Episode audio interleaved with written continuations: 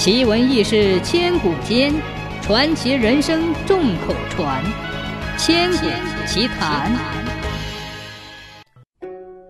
后羿奉玉皇大帝的旨意下到凡间，用他那神功将九个太阳射落了八个，留下一个为人们照亮。随后又降服了一些妖魔鬼怪，人间出现了太平景象。人们都称颂后羿是射日英雄、降魔之神。后羿回到天庭之后，玉帝就把仙女嫦娥许配给了他。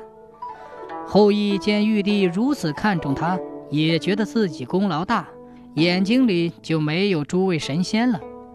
他整天和嫦娥东游西逛，稍不顺心，不是跟这个吵，就是跟那个闹。那些神仙本来把嫦娥给了后羿，就不服气。说后羿不就是会拉弓箭吗？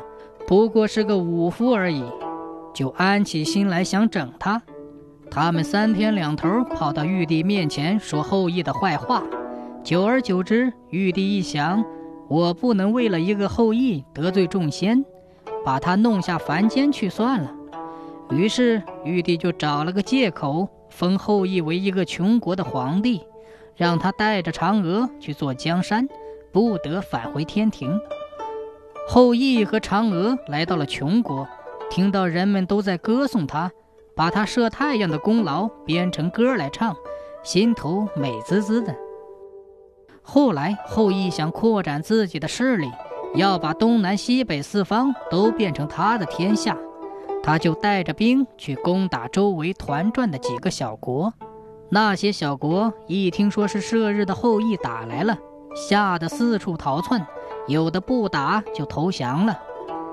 后羿占领了邻近的几个小国之后，心越来越大了，他就去攻打东方穆德大帝。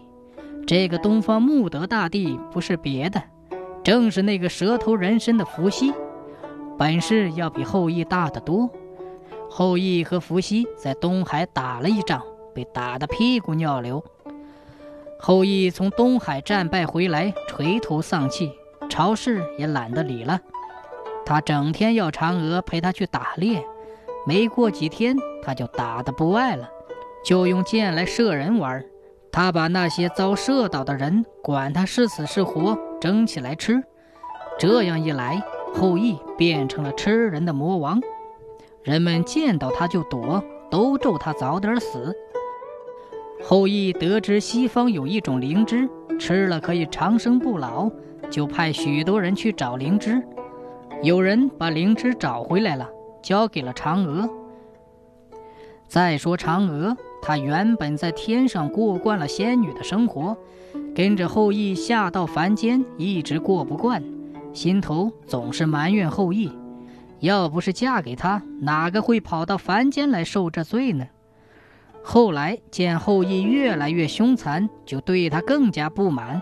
有时他想劝后羿两句，要他积善行德，但还没等他把话说完，后羿就大吵大叫，根本就听不进去。嫦娥拿到灵芝之后，心想：后羿呀，后羿，你现在已经变成了一个暴君，好事不做，坏事做尽，人们都盼望着你早点死，你还想长生不老？